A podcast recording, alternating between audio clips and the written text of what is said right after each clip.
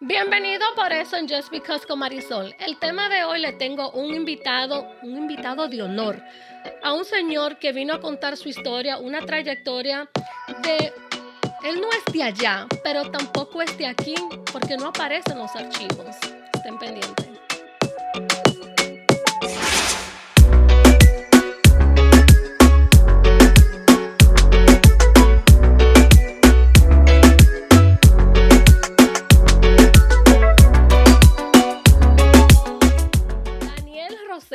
Muchas gracias por estar aquí hoy en este podcast. Eh, conocí al señor Rosero porque vino a mi oficina de una manera muy como paciente, como interesado en un equipo.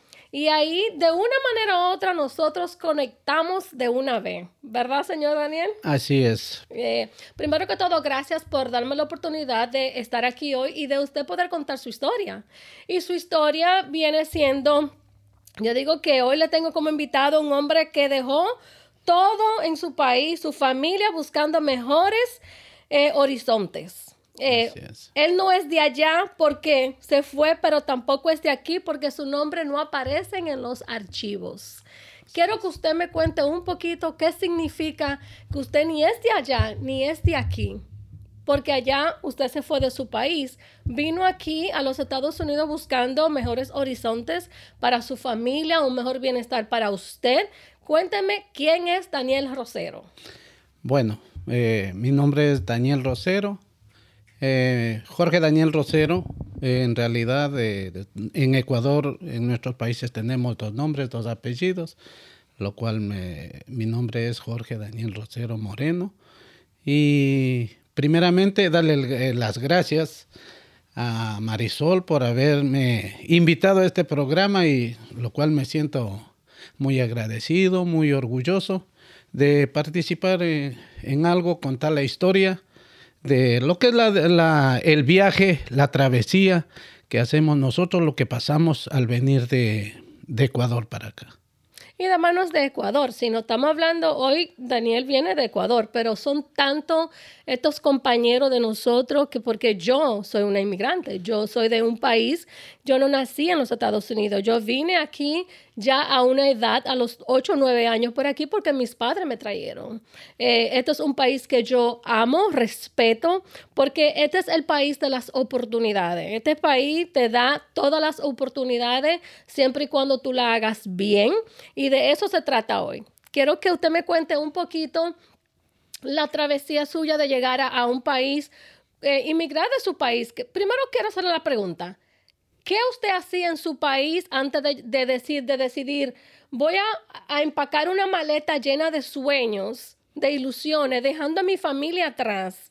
Y, usted tenía un- una vida en su país. Así es. Cuénteme un poquito. Sí, bueno, gracias a Dios la, la vida, Dios me ha bendecido de una u otra manera por, por bendecirme en los trabajos. Eh, fui un trabajador de Indega Coca-Cola, una compañía a nivel mundial. la Muy cual conocida. Trabajé nueve años. eh, y bueno, eh, la verdad que teníamos buenos, el sueldo no era tan malo a, a realidad de otras partes como ganaban, pero, eh, pero yo tenía demasiada familia. Tenía un- tengo una familia muy grande, tenía una familia muy grande que la que tengo es, y me siento orgulloso de ella y, y quizás por eso decidí eh, inmigrar a este país, que también gracias a Dios de una u otra manera me ha dado la oportunidad de tener trabajo y poder ayudar a mi familia. Y una pregunta, señor Daniel, porque muchos se van a preguntar, ¿qué? Sabiendo que ya usted tenía un trabajo muy digno, un trabajo con una compañía muy reconocida que es la Coca-Cola. A nivel eh, mundial, en- sí. en- a nivel mundial. Y entendiendo de que su familia era muy grande o es grande y que usted tenía un compromiso y quizás monetariamente ese dinero no le daba para poder echar a su familia adelante. ¿En qué momento usted decide, necesito irme, necesito emigrar a los Estados Unidos y dejar a mi familia, dejar mis hijos, dejar un trabajo que de una manera u otra era un trabajo estable. Claro que sí. Bueno, de una u otra manera, a veces las oportunidades se dan o quizás eh, Dios nos pone eso. Porque cuando yo decido eh, viajar para acá, emigrar, cuando tengo la oportunidad del apoyo, como todo mundo hace acá, que hay una persona que les apoya y les presta el dinero, le consiguen el dinero, lo cual es una ventaja, gracias a Dios. Y, y quizás por eso y también por la posibilidad que por más que trabajaba, no, no me alcanzaba el dinero. Porque en realidad tengo una familia grande. En aquellos tiempos mis niños eran pequeños y trataba de darles las cosas del estudio y lo que se podía. No se podía dar... Lo que estaba a su alcance. A lo que estaba al alcance mío, así es.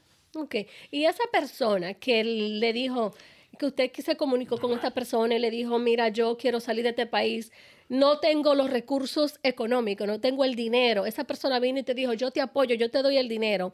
Eh, más o menos para tener una idea, ¿con cuánto tienes que una persona salir del país de un, a emigrar a, a, nuevos horizontes sin saber la llegada? Y eso es lo que pasa, que muchos salen, a veces no llegan, a veces lo cogen en el, en el medio o ya la, la frontera no, no, no llegan a, llegar a su destino. Eh, tiene el dinero. Ese día usted decide me voy. Le dice a su familia me voy. Cuéntame un poquito cómo fue esa trayectoria ya saliendo de su país. ¿A dónde, dónde fue su primera eh, parada? Bueno, eh, como todos nosotros los que inmigramos a este país, en realidad es una lucha, ¿no? ¿no? No sabemos qué rumbo, qué ruta vamos a coger ni nada. Nosotros salimos y decimos si nos vamos y la gente que nos trae, los coyotes, ellos son los que saben por dónde nos traen, cómo nos van a traer. Entonces, bueno, ellos cobran ya un poco de dinero, lo cual empezamos el trámite. Entonces, bueno, nosotros, yo de Ecuador salimos eh, a Manabí, salimos a coger un, un barco a las 2 de la mañana, como 2 de la mañana. Entonces, eh, todo mundo... ¿Cuánto eran en total, más o menos, si se acuerdan? ¿De, de qué? De, de que salió de, de, de, Ecuador a Manabí.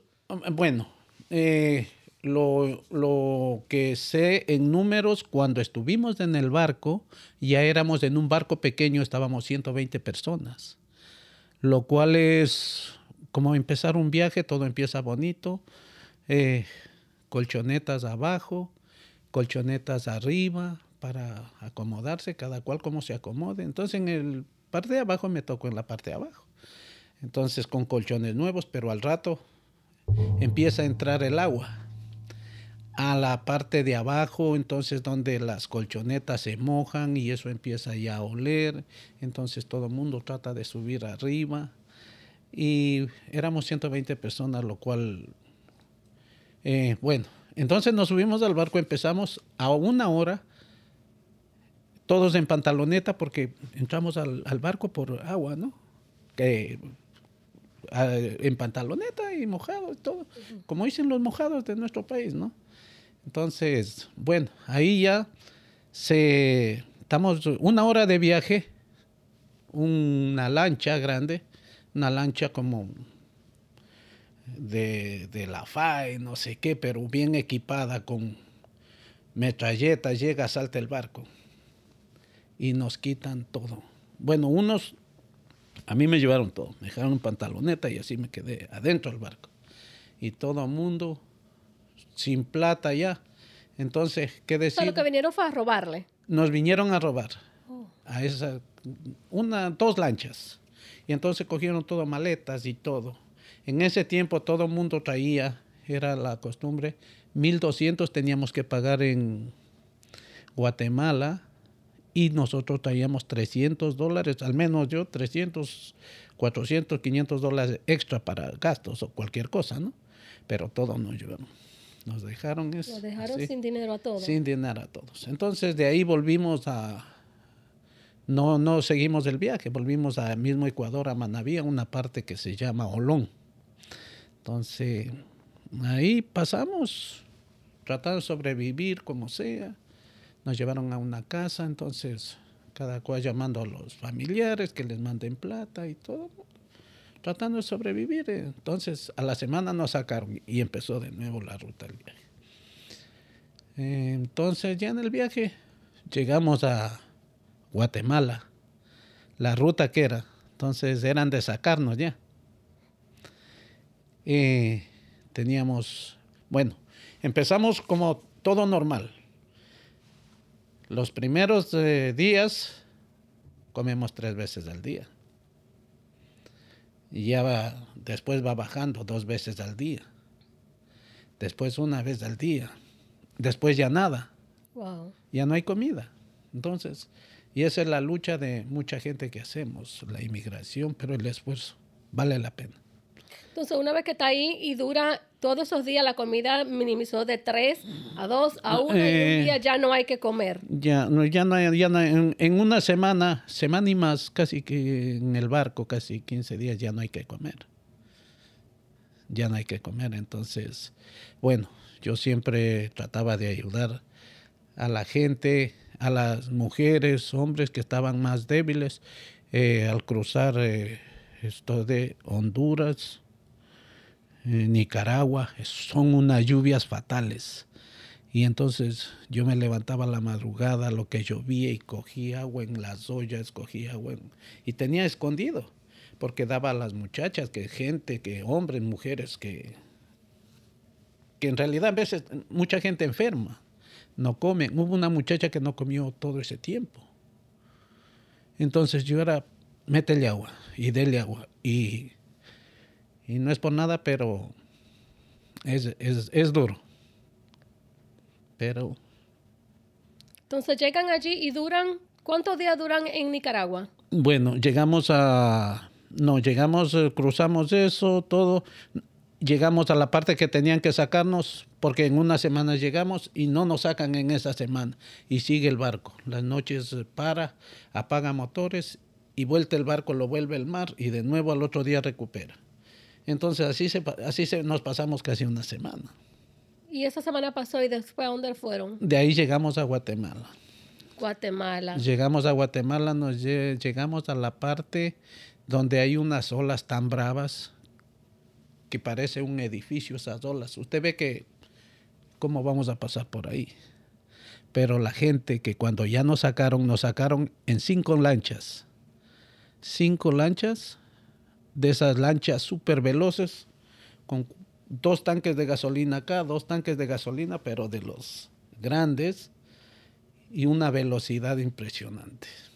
Que son, pero una velocidad. Entonces, ahí nos meten a 25 personas en esas cinco lanchas. 25 personas eh, en cada lancha. Entonces ahora para cruzar las olas es un... Eh, uno ve, ve la muerte porque ¿cómo va a cruzar esas olas? Pero es algo tan fantástico como ellos ya tienen todo medido, están expertos en eso, ese es su trabajo. Entonces, ¿cuál es la, el cruce de esa ola? Es que la ola viene se va. Entonces cuando vuelve la otra ola y viene la otra, chocan las dos olas. El rato que chocan, se unen y las lanchas montan igualito.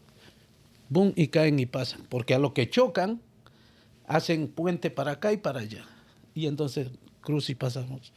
Eh, hubo una lancha que, que no, no logra pasar, eh, como que no estaba, no calculó, pero se vuelven, se vuelven, pero ese es el juego del, cruce para llegar a, Guatemala.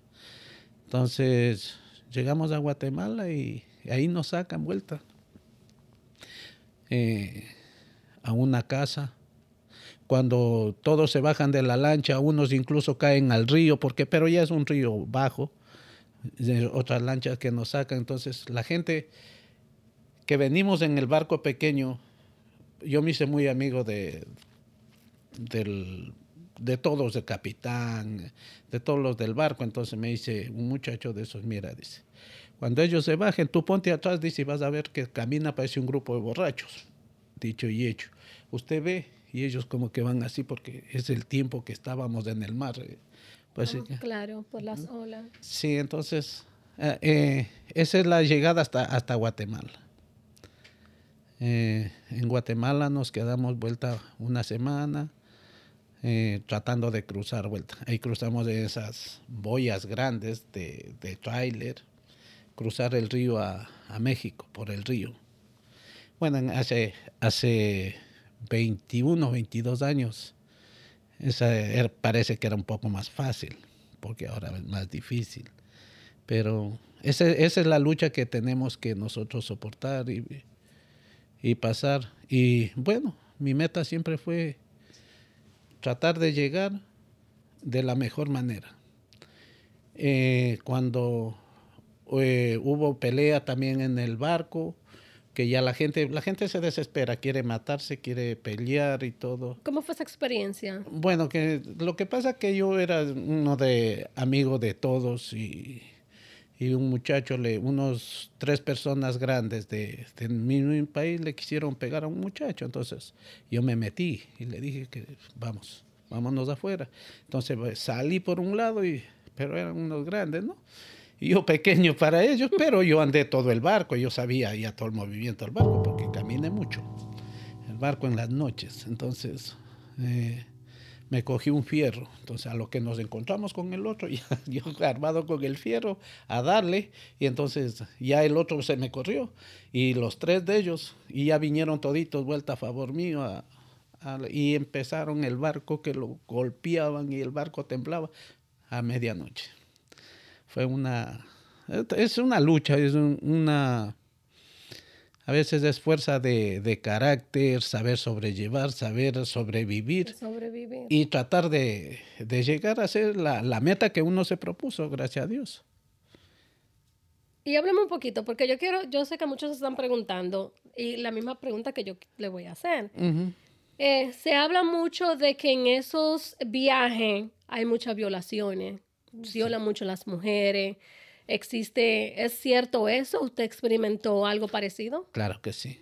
Claro Hablen sí. un poquito de esa experiencia. Bueno, eh, fue, esto fue en, en México, a cruzar México. Eh, no sé si fue ya para llegar a, cruzamos de Guatemala a México por Tapachula. Entonces, el cruce, eso hay un intermedio que cogíamos, cruzamos a México, estamos en México, entonces nos subimos como muy corriente en una, en un, ¿cómo le decimos aquí? Una, un carro, una buseta, una... Una guagua, una un guagua, autobús. un autobús. Entonces nos subimos ahí y cruzamos. Entonces en una parte, antes de pasar eh, inmigración, nos bajamos. Entonces de ahí nos tiramos monte a cruzar, dar la vuelta. Entonces en ese trayecto todo el mundo se mete. Entonces ahí les cogieron a las muchachas, les violaron. Eh, ¿Quién les viola? O sea, los fueron los de las, las uh, narcos que están por ahí, de la misma gente que está escondida por el monte porque sabe que viene gente. Entonces fue violada, una muchacha no pudo superar. Eh, hay otras que superan, pero es triste. Yo, como padre, no arriesgo a una de mi familia. Esa es una pregunta que yo le quiero hacer porque ya que ha contado esta trayectoria de pues ya estamos en México, todavía uh -huh. sí. eh, no ha llegado a los Estados Unidos. No. Estamos aquí en México, ya usted ha sufrido lo que ha sido el robo, uh -huh. eh, falta de alimentos, sí. eh, peleas, uh -huh. violaciones que fueron, ya usted vio, fue eh, pudo ver cómo fue el abuso en todo ese transcurso. Y, hay, y, y eso es eh, una parte, ¿no? Porque hay muchas cosas que todavía en el trayecto tiene que superar y, y luchar y sobrevivir y no comer vuelta. Entonces, bueno, pasado, estamos, estamos en México, llegamos, ya cruzamos ese monte, llegaron las muchachas, llegamos todos, ya llegamos un grupo ahí, como unos 60, porque de, toda esa gente vienen diferentes gentes de coyotes. Entonces unos retiran por un lado, otros de otro, otros de otros, y los sacan a todos. La gente que viene con otros se queda con el grupo que está, o el rato que salen se dividen también. Entonces, bueno, estamos ya, estamos en México, nos llevan a una casa, estamos ahí, dormimos en el piso, a la avenida, donde usted encuentre una parte donde acostarse, es bueno. Ahí se acuesta, ahí se, ahí se descansa y se duerme, como sea. Entonces, ese es el... ¿Y cuánto fue, cuántos días duraron de llegar de Guatemala a México? ¿Cuántos días para entonces ya salir de México a, a, donde, a su destino final, que es los Estados Unidos. Bueno, de ahí todavía salimos, no salimos directamente a Estados Unidos, porque de ahí tenemos toda la travesía de México, porque México es un, un país tan grande, que nos lleva días y días. Entonces, bueno, llegamos de entonces Ahora donde este, estamos donde este señor durmiendo la gente en el piso, un mexicano, un gordo, compraba unas botellas de cerveza, corona grandota, y era, tomaba dos. Y una noche estábamos durmiendo todos, pero yo estoy medio despierto, entonces estaba viendo una película. Él, él estaba tomando y se durmió, estaba dormido.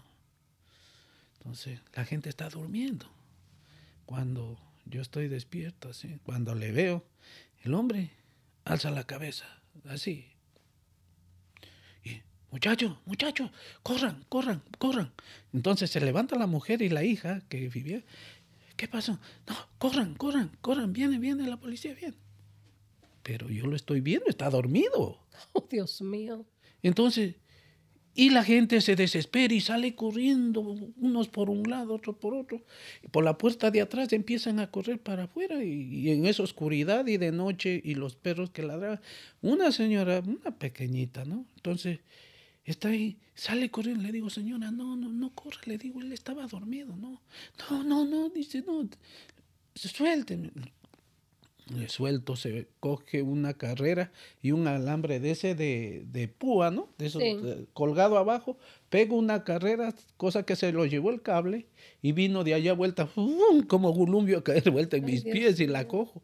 digo, señora, tranquila, no, no, no corra. Yo me quedé parado atrás de la puerta porque yo lo vi que estaba dormido, pero la gente, no, nadie me creía. Había visto eso, sí.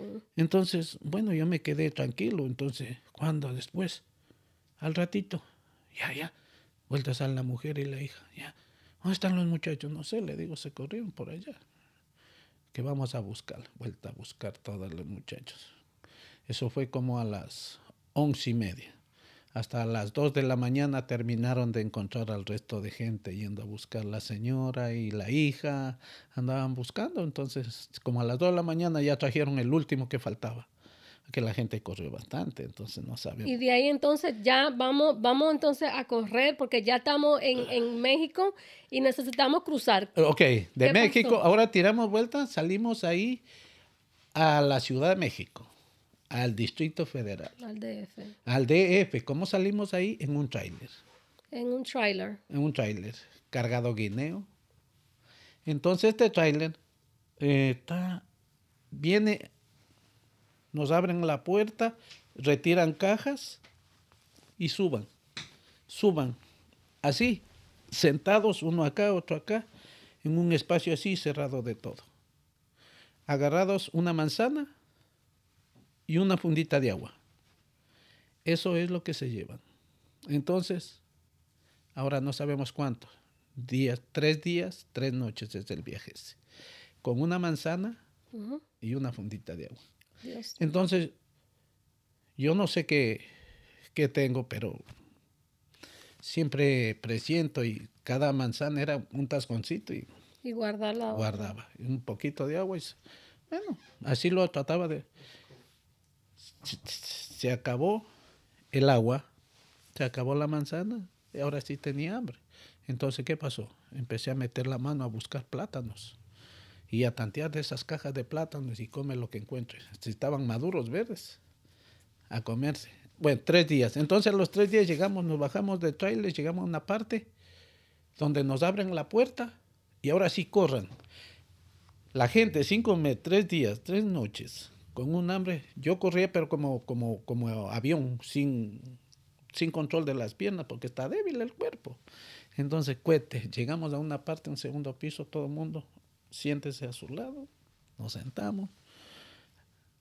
Ahí todo mundo, uno más que otro, decaído, y ya les traigo comida. 417. 0417. Excusa, Entonces, seguimos. Eh, seguimos eh, esperando la comida, sentados todo el mundo. Ya nos traen comida desesperado, lo que nos trae el cuarto de pollo con papas fritas. Wow. Eso nos llena. ya estamos ahí vuelta. De ahí salimos vuelta del DF a Piedras Negras. A Piedras Negras tiene que llevar dinero en, la, en el bolsillo, le dan una cantidad de tres mil pesos, algo así. Mil pesos entrega en una parte, en un control, mil pesos en otro, y mil pesos. Todo. Entonces en el último, ya no tengo dinero yo. Entonces le digo al, guardia, me dice, dame, dame cuánto tiene. Le digo, ya no tengo plata, ya me quitaron todo, le digo. No, dice, si no me das dinero no pasas de aquí. Oh, Dios. ¿Qué puedo hacer? Le digo, pero mi jefe, no tengo dinero, ¿qué puedo hacer? ¿Qué le doy? Dame la chamarra. el jaque. El jaque. Ok, está bien. Está frío, pero tómalo. Entonces me queda viendo, quédate, dice, suerte que te vaya bien. De ahí, para cruzar ya. ¿Cuánto día duró esa trayectoria? El, el, el, viaje, el recorrido es de un mes y medio que hicimos nosotros. Dios mío. A mes y medio estamos llegando a Texas. Porque en Texas nos coge una camioneta ¿Dónde en Texas? Y ya en Estados Unidos. Estamos, cruzamos el, la frontera, el alambrado que, que, cruza la vía grande. Así. Entonces la gente se bota y se bota y se me quedó uno enganchado ahí, yo siempre pendiente por ayudar a, los otros. Siempre el buen samaritano. estaba, estaba joven, aquellos tiempos, 38 años, ¿no? Entonces, pucha, siempre pendiente y activo. Entonces, bueno, cuando se me queda uno enganchado ahí colgado los pies para abajo, porque ese alambre es alto, el acerque es alta. Y el alambrado es fuerte, entonces me quedó colgado, entonces voy y le cojo, pum, lo jalo, ya se rompe el pantalón, olvídate. Cruzamos al otro lado, vuelta al otro lado, esperando hasta las 8 de la mañana que llegue el, la troca que nos lleve. Entonces viene una camioneta, una 4x4 a cogernos, a cuatro personas. Era cuatro personas. Ahora sí, súbase atrás en el cajón. Tápese con una, una carpa. Entonces, ya estamos ahí. Ahora sí, téngase. La buena que tenía esa bola al medio agarrados de ahí porque eso no tiene de dónde más tenerse y la velocidad que vienen ellos. Llegamos a una parte, viajamos como cuatro o cinco horas hasta Houston. Íbamos a Houston y se daña la camioneta. Se mete en una vuelta se para, muchachos, corran al monte. Vuelta a meterse al monte, a zambullirse al monte. Eh, ya en Texas, ya, ya, están Estados ya estamos en Estados Unidos. Pero ahora nos metemos al monte para, para que nos recojan, porque la camioneta, ellos se iban vuelta a llamar que le recojan. Bueno, nos fuimos. Nos metimos al monte y la gente sin comer. Desde la noche, el día anterior. Entonces, bueno, buscando qué comer. Bueno, encuentro las tunas. En esa parte del campo hay tunas. Pucha, hace rato ah, me voy. Cuando aparece de esos eh, eh, como aviones de aquí a Estados Unidos, de como plásticos que llevan, drones. así grandes, ¿no? Parecen aviones, entonces está.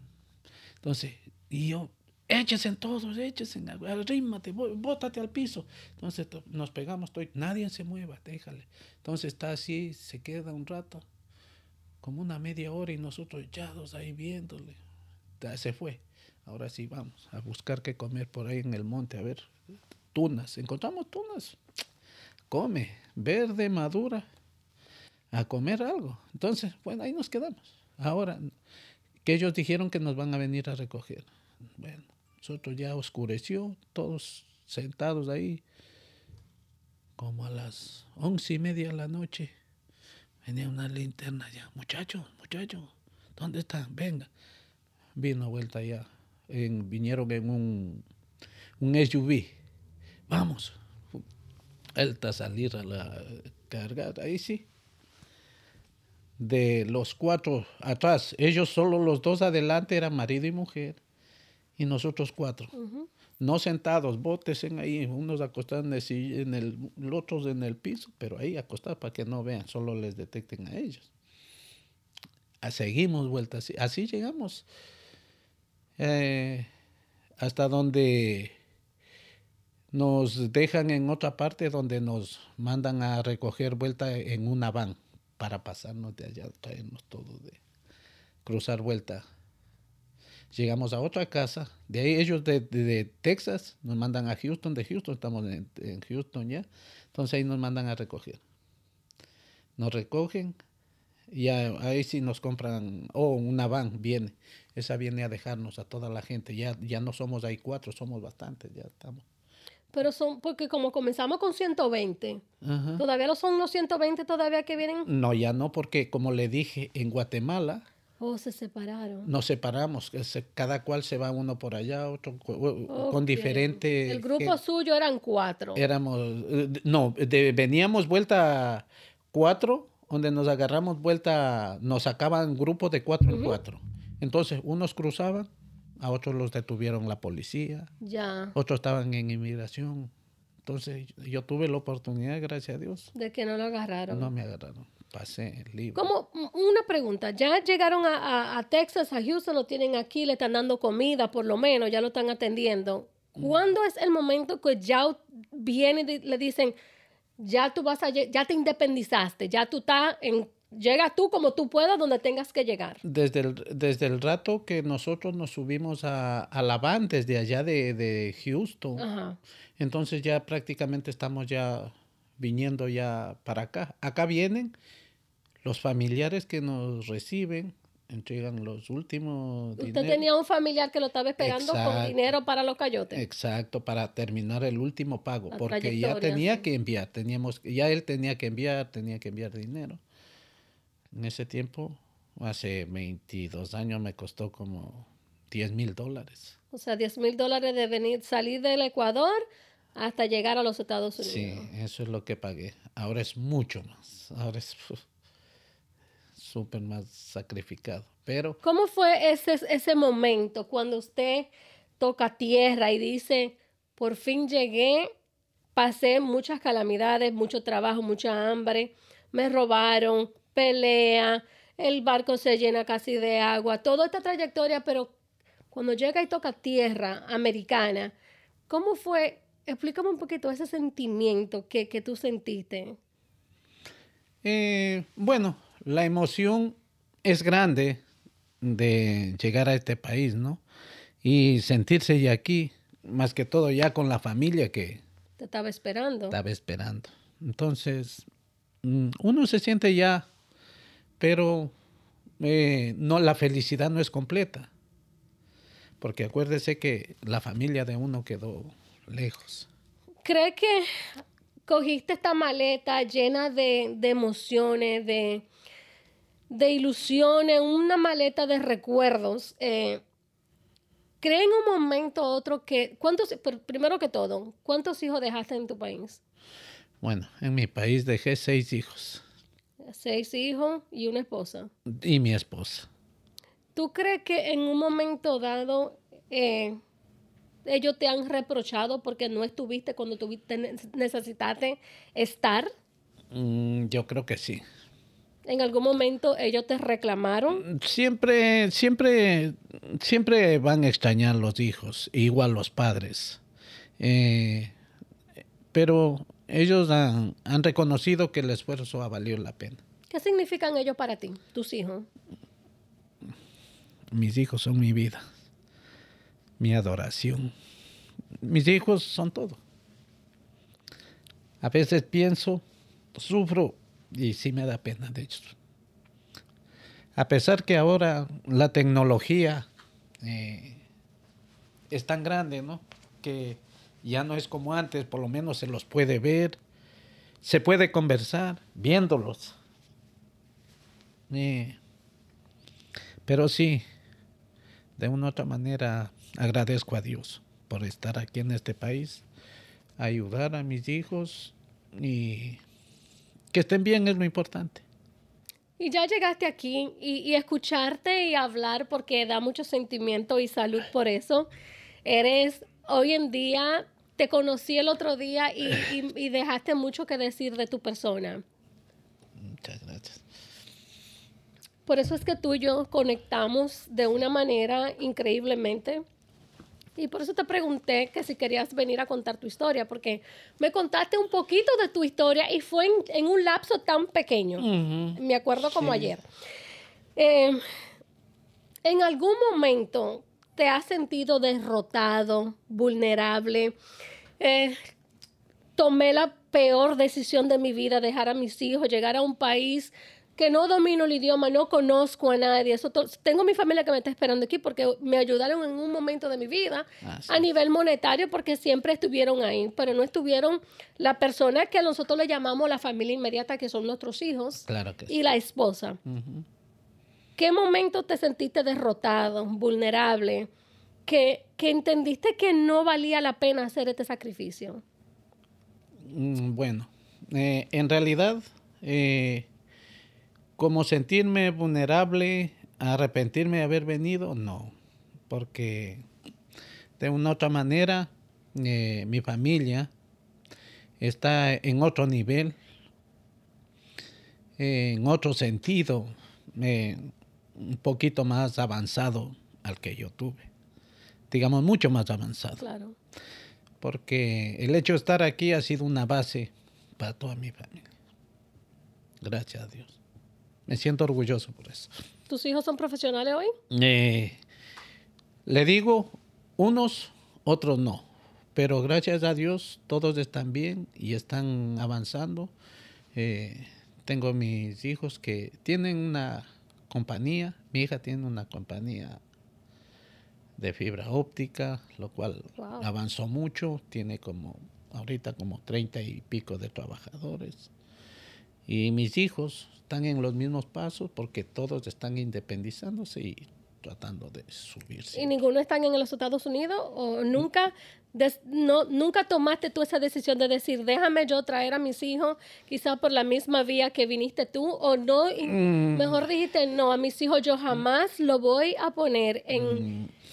En que tomaran una decisión así, de, de pasar algo tan horrible como eso. Me, me ha pasado la, la idea de traerlos, pero no de la manera que ya, vine. Porque quizás uno pasó con suerte o lo llegó bien, pero no con la actualidad la vida ninguno, no nada es seguro. Y como tú sabes que mucho, eh, eh, escuchamos mucho la noticia. Sí. Eh, nosotros, vuelvo y repito, soy inmigrante, vengo de otro país que no es este. Eh, no, gracias a Dios, de verdad, mi padre trabajaron tan fuerte de poder hacer y traernos de la manera legal a este país. Gracias. Eh, gracias, estamos pequeños. Eh, yo, escuchar tu historia, Daniel, me, me, me da tanta nostalgia, me da porque yo soy madre y no me figuro, nunca me he imaginado yo separarme de mis hijos en ningún momento. Pero cuando tú tomas decisiones porque tú sabes que es por el bienestar de tus hijos, que tú sabes que si hazlo, hiciste esa, eh, eh, tomaste esa decisión de cruzar, la frontera, de pasar tanto trabajo, y hoy en día eres un papá que tus hijos son empresarios. Sí. Empresario, y eso es gracias al trabajo tuyo, a la ayuda tuya continua. Sí, así es. Qué bonito. Qué bonito. Sí, y yo también eh, estoy avanzando de una otra manera. Yo trabajé aquí en una compañía, 16 años. Eh, no me gustó los nuevos cambios de administración, me quisieron quitar horas, bajarme el sueldo y no estuvo conmigo.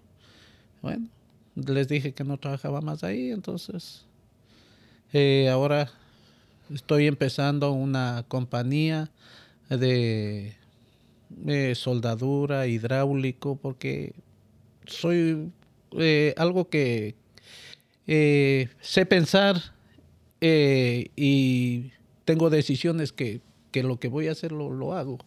Gracias a Dios. Muy decidido. Entonces, me está yendo muy bien, gracias. Qué bueno, bendecido. En seis meses que estoy empezando, Qué bueno. Estoy 100%. Y te voy a hacer una pregunta porque, y, esto es para, vamos a, generalizarla. Eh, con ser indocumentado hoy en día, la persona ilegal indocumentada ahora mismo se siente con una zozobra continua con esta pandemia. ¿Qué pasa si te da el COVID, llegas a un hospital, tú tomas la decisión de decir, bueno, me muero en la casa o me voy a un hospital tomando todo el riesgo del mundo de que puede ser que ICE me esté esperando cuando yo llegue o cuando esté terminando mi recuperación. Eh, ¿qué, ¿Qué mensaje tú le puedes decir a estos inmigrantes que están, a estos indocumentados, que están pasando esto, que se hacen estas preguntas? Que si me da el COVID, me enfermo de una enfermedad crítica, ¿qué pasa? Sí. Bueno, yo pienso, yo pienso que quizás nosotros como inmigrantes, como hispanos, como luchadores, mmm, mucha gente quizás nos da fuerte el COVID, a otros no, pero a veces como más tiene como eh, a vencerle la debilidad. Yo tuve la enfermedad del COVID no lo sentí, no lo... Fuiste asintomático, no tuviste síntomas. Eh, tuve síntomas, tuve una noche. Leve. Me cogió una temperatura, una fiebre, caí, me levanté, me tomé pastilla, limonada, al otro, a las 10 de la noche, 10 y media, ya me levanté en la cama. Me puse y no me pasa nada. Qué bueno, bendición. Eh, y yo pienso que la enfermedad para mí es más psicológica que enfermedad. Porque el que piensa en la enfermedad y sabe que está enfermo, tira de caer. A mí me dicen, ¿estás enfermo? Yo no lo hago caso. Bueno, estamos hablando de, un virus que es mundial. Es mundial a nivel mundial. Y que, y que por más que uno se diga y se auto eh, terapia y se diga, no, no me va a dar o me dio, pero no me siento mal, pero sí estoy mal, pero no voy ahí, pero si voy al hospital no voy. O sea, es difícil, Daniel, cuando tú no tienes esa protección mm, de, que si me, si me voy a un hospital me van a llamar ahí, si me van a deportar. Es tan crítico y de verdad que yo con, con mi comunidad latina, porque para mí somos todos hermanos, somos uno al final del día. Yo creo que hoy en día existe mucha protección para el documentado. ya no es como antes. Yo personalmente trabajo con pacientes de, cáncer de mama, de, seno, y eh, eh, tengo varias que, que le llegó a, hacer un, eh, el cáncer se le regó o se le fue más a otra etapa más avanzada porque le tuvieron, le, temieron ese momento de tener que llegar al hospital y qué pasaría con ella si la iban a deportar. Entonces ya la protección es muy diferente, hay muchas protecciones para el documentado y eso es, algo. Y yo tengo tantas preguntas que hacerte y son muchas a nivel eh, política porque estamos viviendo en, en Ahora mismo, tú sabes que la, la, la policía migratoria, el, el, gobierno nuevo, el gobierno anterior, se ha atacado mucho a los inmigrantes. Sí, mucho. Nada te voy a hacer una porque puede ser que, que, si te toco una de las preguntas o dos o tres, vamos a prolongar este podcast a tres horas. Eh, ¿Qué opinas de las caravanas de que, eh, de que salen todos los días? ¿Cuál es tu opinión acerca de eso? Bueno, yo creo que eh, ahorita las caravanas más son de, estos países como El Salvador, Guatemala, Nicaragua, Honduras. Bueno, yo pienso que no puedo decir que está mal porque... Eh, saliste. Yo salí, yo lo hice y todo mundo tenemos derecho y tenemos y buscamos una oportunidad en este país de inmigrar y de tratar de, ser mejores, de superar, porque en nuestros países quizás la crisis es bien avanzada, ¿no? Entonces, por más que nuestros países son ricos, pero lastimosamente los gobiernos, los políticos, son unos ladrones, son los que más roban y se llevan todo el dinero dejando al, pobre, al pobre más pobre y el rico va más rico. Entonces, por eso dije que no iba, iba a tener mucho cuidado en hacer estas preguntas porque se puede extender. Em, ¿Qué extraña de tu país? Bueno, de mi país extraño lo más importante, mi familia, mis hijos, eh, ahora mis nietos. eh, quizás la, la, la, cultura, la comida, porque todos, todos los que inmigramos a este país, aquí hay de todo. Claro que sí. Aquí hay de todo, podemos hacer de todo, pero en nuestro país nos parece diferente, sentimos el sabor diferente. Eh, bueno, lo que más extrañaría sería mi familia. ¿Cuánto hace que no ve a tus hijos? A mis hijos no los veo como 22 años. Eh, si los tuvieras enfrente a ti, ¿qué le dijeras? Mm, lo estuviera frente a mí, les dijera que nunca más nos vamos a separar. Eso sería lo, lo que más me, me daría gusto. Mis hijos, mi familia extraño mucho, sinceramente. A pesar de que uno se está bien, pero la felicidad no es completa. La felicidad no es completa, no es todo lo que queremos, sino que también lo que Dios dispone. Porque quizás Él nos pone un camino y quizás eso es lo que más extraña a la familia, a los hijos. Una pregunta más y vamos a finalizarlo con esto. Si estuvieras, si tuviera la oportunidad de tener al presidente Joe Biden enfrente a ti, ¿qué le dirías? Bueno, primeramente que cumpla las promesas que hizo y eso sería lo más importante porque hay mucha gente como nosotros que estamos esperando papeles, que estamos luchando por eso y tenemos años en este país sufriendo y luchando que cumpla la promesa de, dar papeles a toda la gente que nos encontramos aquí. Qué bonito. Quiero darte las gracias, mil, mil gracias, porque me, da la, me ha dado la oportunidad de contar tu historia. Y para los que estén escuchando hoy y viendo este podcast, yo quiero que sepan que el Señor Daniel Rosero está en un proceso de legalización, donde pronto con Dios mediante vas a ver tus hijos, tu familia, y yo quiero saber ese día que tú te vayas a tu país. Quiero presenciar ese momento, aunque sea por un FaceTime, por un WhatsApp, por lo que sea, y lo cuando tú recibas a tu familia, de verdad que sí. Lo voy a hacer con todo gusto. Muchas gracias a usted. por permitirme estar en este programa y conversar eh, la historia real eh, sin mentiras, sino lo que uno ha vivido la realidad. Muy orgánico.